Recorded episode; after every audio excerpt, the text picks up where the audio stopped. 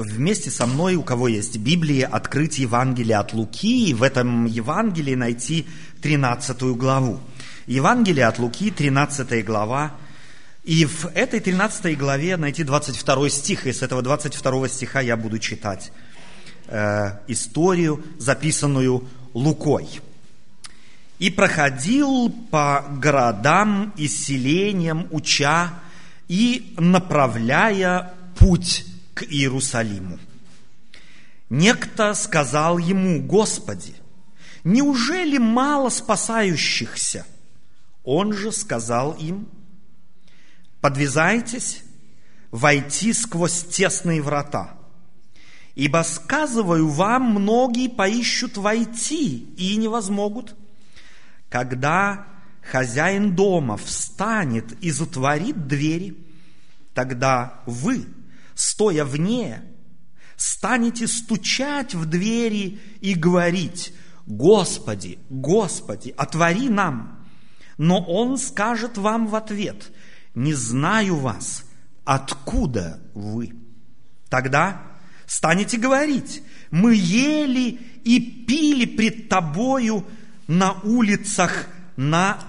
мы ели и пили пред тобою, и на улицах наших учил ты. Но он скажет, говорю вам, не знаю вас, откуда вы, отойдите от меня, делатели неправды. Там будет плач и скрежет зубов, когда увидите Авраама, Исаака, Иакова и всех пророков в Царстве Божьем, а себя изгнанными вон, и придут от востока – и запада, и севера, и юга, и возлягут в Царстве Божием. И вот есть последние, которые будут первыми. И есть первые, которые будут последними. Поговорку эту русскую мы знаем. Последние будут первыми, а первые будут последними. Но так не сказал Иисус Христос. Он говорит, есть первые – которые будут последними, и есть последние, которые будут первыми. Прежде всего, давайте обратим внимание, и я хотел бы всякий раз, э, обращаясь к вам в церкви, где бы то ни было, обращать внимание на важные детали. Они мелочные, на первый взгляд, но невероятно важные. Когда мы читаем Евангелие, мы всегда должны что спросить? Кто пишет? Потом, кому пишет? Зачем нам это нужно? Потому что лишь тогда мы можем определить, чего он хочет сказать. Кто пишет? Лука пишет. Кому пишет? Феофилу в первую очередь. Он свою книгу начинает, первые четыре стиха говорит, тебе, Феофил, посвящаю, чтобы укрепилась вера твоя. Здесь и цель его обозначена. А в общем, в целом, еще раз, Библия написана верующим людям. Библия не написана неверующим людям. Это важно. Этот круг является адресатом всех библейских авторов. Потому что неверующий, собственно говоря, если бы она была написана неверующему, то все аргументы Библии были бы совершенно другими. Книга Исфирь, написанная не употребляет ни одного раза слово Бог.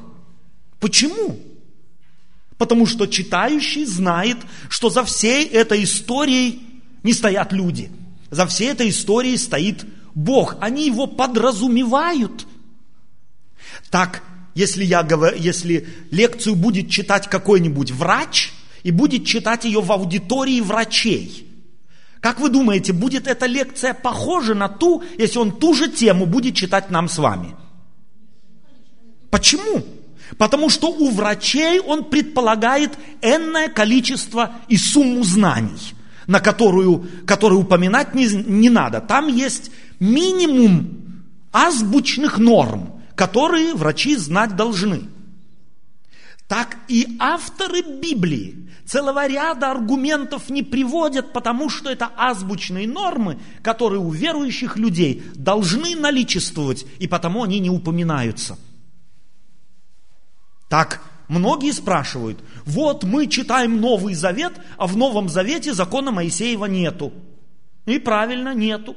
Почему нету? Потому что это была такая азбучная норма, что ее в Новом Завете, так сказать, упоминать было бы надсмехаться над верующими. Потому что это все знали. Если я вас буду убеждать сегодня в том, дорогие друзья, пожалуйста, не убивайте ближнего. Вы что будете говорить? Отто, ты что, в тюрьме среди зеков находишься, что ли?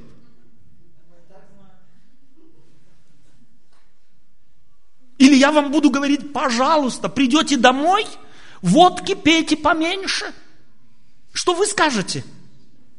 Отто, это не нам. Мы этим не страдаем, мы этим не болеем. А будете курить не больше одной пачки в день. Вы что скажете? Отто, ты забылся? Мы уже давно с этим завязали. Так и авторы Библии. Они предполагали энную сумму азбучных знаний у верующих людей, и потому многих вещей не упоминали.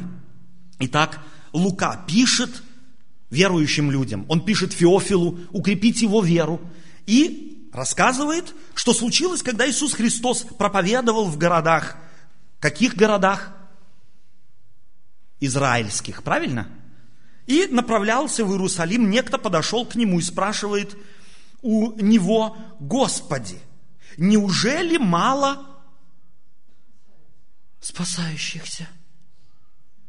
Вы уже такие вопросы слышали? Сколько людей спасется? Мало? Много? Мы иногда спрашиваем, а мусульмане спасутся? Спрашивали уже? А что с ними будет? Вон их миллиард на земле или даже больше. Они Христа не знают. Спасутся? Спрашивали? Слышали, что спрашивают? Это типичный вопрос для верующих. Много ли спасется или мало спасется? И Лука фиксирует это и говорит, и во время Христа так было – Теперь я спрашиваю, кто такой вопрос обыкновенно задает? Представьте себе класс. Написали контрольную работу. Прошел день. Встречает учительницу. Спрашивают, спрашивали у вас, какие там оценки? Много хороших, мало хороших. Спрашивали? Интересовало? Почему? Фактически сами были не уверены – сам такой вопрос показывает неуверенность вопрошающего. Но он самому себе признаться в этой неуверенности не хочет, потому что, ну, кому хочется признаться в том, что я, в общем-то, не уверен в том, что я хорошо сделал, что я войду в Царство Небесное. Поэтому он задает вопрос, что мало спасутся, да? Есть такой слух, что спасутся немного. Ты тоже так думаешь? Вот, Господи, скажи нам, и, собственно говоря, там вопрос, а я в их числе?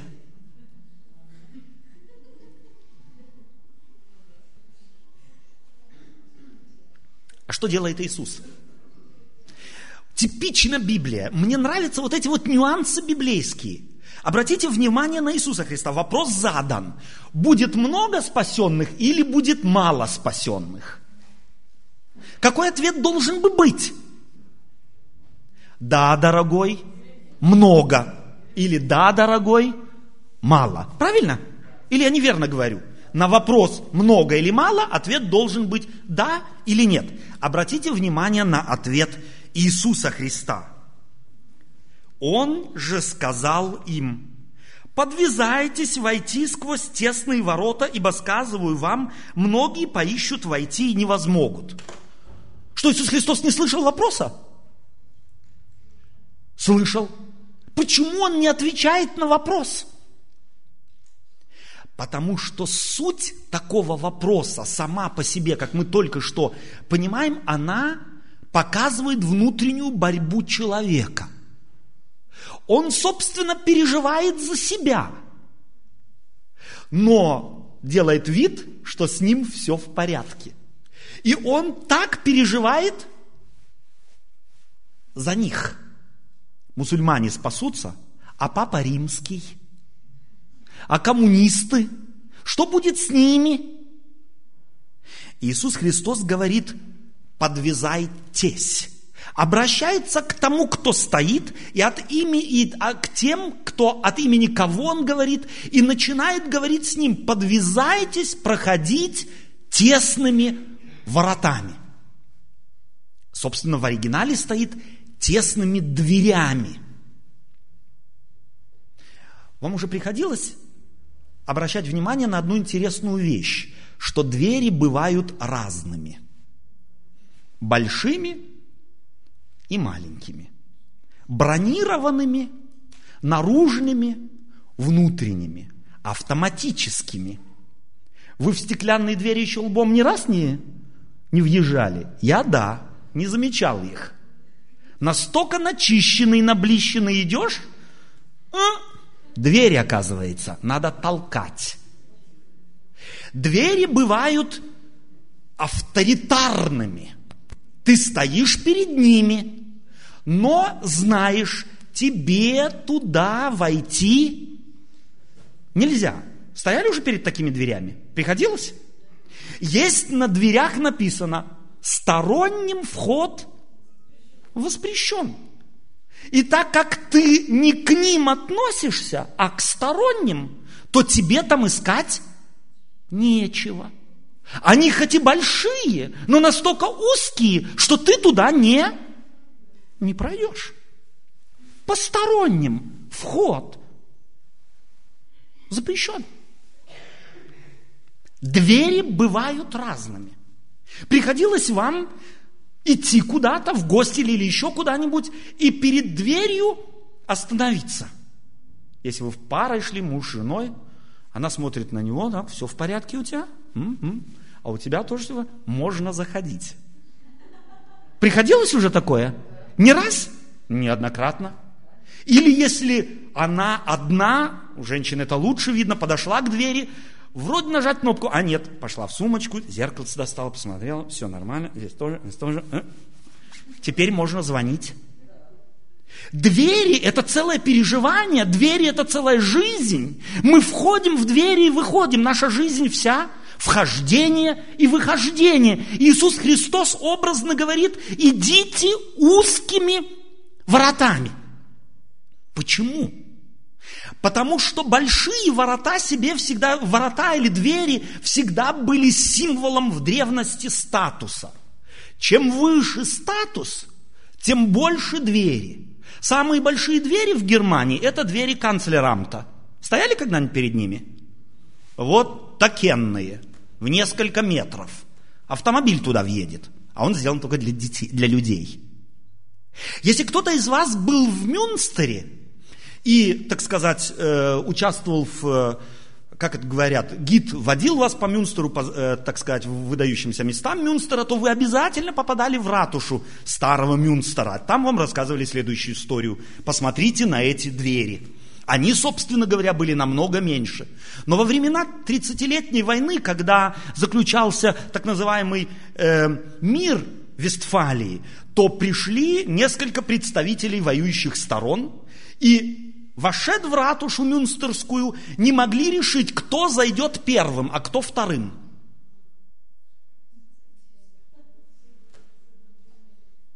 Пришли к выводу, двери надо расширить, чтобы зайти вместе.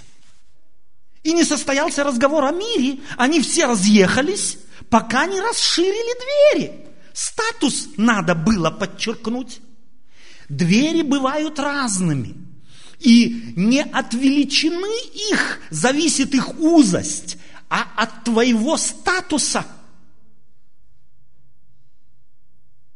Наши двери здесь бывают широкими, бывают узкими? Нет, они всегда одинаковые. Но иногда у нас бывает здесь больше, а иногда меньше. Почему? Кто определяет? Войду я какими-то дверями или нет? Кто? Иногда общество тех, кто за этими дверями находится, а иногда я сам, кто перед этими дверями стоит. Так Иисус Христос обращается к спрашивающему, много ли будет спасенных. Говорит ему, старайтесь и обращается к нему. Он говорит о тех, а Иисус говорит о нем. Старайтесь войти узкими вратами. Старайтесь войти в узкие двери. То есть вы должны иметь о себе представление человека, который не имеет Бог весть какой статус. Почему? Потому что евреи как раз думали времен Иисуса Христа, наш статус невероятный. У нас отец Авраам, Исаак и Иаков. У нас вон какие двери. И если кому-то в них не войти, мы хором. Потому что это наши двери. Авраама, Исаака и Иакова. Наши двери. И мы хотим, входим, не хотим, не входим. Но Иисус говорит, неверно. Абсолютно неверно. Потому что есть еще хозяин этих дверей. А хозяин этих дверей не Авраам, не Исаак и не Иаков. И не по принадлежности к ним входят в эти двери или выходят из этих дверей, а о том, что в моих мозгах делается и каково мое сердце. Когда Иисус Христос рассказывал эти слова, то я могу себе представить, как э, Лука, услышав их, повторяет их с тем, чтобы вызвать у слушателей, у читателей совершенно определенные ассоциации. Когда хозяин дома встанет и затворит двери, тогда вы, стоя вне, станете стучать в двери и говорить, Господи, Господи, отвори нам. Какие ассоциации эти слова могли вызвать у слушателей? Попробуйте идентифицироваться со слушателями. Вы стоите перед Иисусом, и Он говорит, вот может случиться, закроются двери, и вы будете говорить, Господи, Господи, открой. А Он нет, не откроет. Какие ассоциации? Какие картины библейские? Я вспоминаю о потопе. Я вспоминаю о Ное. И в ковчег двери были огромные. Туда слон мог зайти вместе со слонихой. И жираф вместе с жирафихой, извиняюсь. Но люди не вошли. И когда двери затворились, то было там немало, которые говорили, открой, мы ж рядом были, мы ж помогали строить, мы же, ты же нас знаешь. А что случилось? М-м. Не знали. И Бог говорит, может так случиться, что хозяин закроет двери, и вы будете звать. Вы будете видеть Авраама, Исаака, Иакова, и придут с востока, и придут с запада. Восток – мусульмане. Запад – атеисты. Север – русские. Юг итальянцы черные, африканцы, все будут там. А вы, которые считали себя пупом земли, вот, от вас отчет, там север, там юг, там запад, там восток, а вы пуп земли. Будете смотреть и будете вне. Зубами скрежет, скрежетать будете, звать будете. Кому обращается Иисус Христос? к тем, кто задавали вопрос, что мало спасутся, да? Но мы-то среди них. И тогда, говорит он, станете говорить. Посмотрите, как формулирует Иисус Христос. И тогда станете говорить, мы ели и пили пред тобою. И на улицах наших ты учил. Вы чувствуете здесь, собственно говоря, горький юмор. Мы ели и пили не с тобою, а пред тобою. И это огромная разница. Народ Божий ел и пил не с Богом, а, ну от него не скроешься, он везде есть. Они как язычники, они не с Богом жили, не с Ним ели, не с Ним пили, не с Ним строили свою жизнь, а перед Ним. Они хотели накопить и сказать, вот мы что сделали, смотри, какая удачная у нас жизнь, теперь ты должен. Мы пред тобою, ты же видел, какие мы хорошие. И потом на улицах наших ты учил, мать моя женщина. Кому земля принадлежит? И землю, которую израильтяне получили, чья была? Божья. Они ее себе присвоили и относились к ней как к собственности. И говорят, ты на наших улицах, не мы на твоих, а ты на наших. Царь к ним приходит и говорит, говорят они ему, ты на наших улицах. Вы чувствуете, какое здесь оскорбление? Ты на наших улицах. Ты у нас гость. Бог у них и был гость. Иногда они его приглашали, а иногда они его выдворяли, когда им того хотелось. Ты на наших улицах. Ты на наших сердцах. Ты на наших свадьбах. Ты на наших праздниках. Ты в наших домах. У тебя или у нас твоего нет. Мы сами по себе. Мы от тебя никуда не денемся. Ты выше нас, ты выше наших крыш. Но то, чем мы владеем, это наше. И мы не отдадим ни за что. Ты никогда и не был царь наш. Мы сами себе были цари.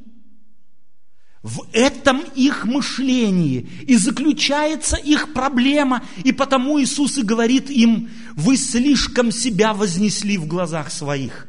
Пытаетесь войти тесными вратами. Стройте для себя маленькие двери. Вы не такие уж великие князья, как себе кажетесь. Вы не такие уж подвижники, как думаете. Вы не такие уж непорочные, как себя оцениваете. Вам нужно маленькие врата строить. Он скажет, говорю, э, но он скажет – говорю вам, не знаю вас, откуда вы, отойдите от меня, делатели неправды. Там будет плач и скрежет зубов.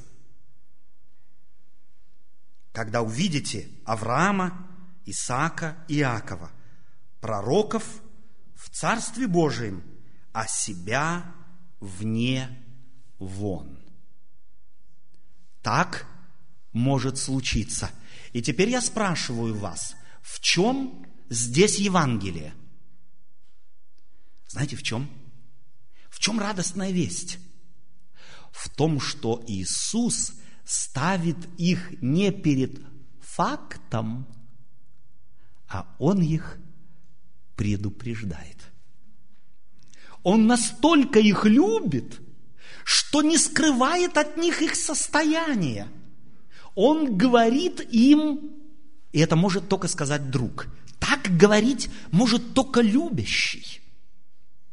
И потому он говорит, входите тесными вратами. И помните, некоторые называют, думающие, что они первыми, могут оказаться последними. А те, кого вы считаете последними, может оказаться первым.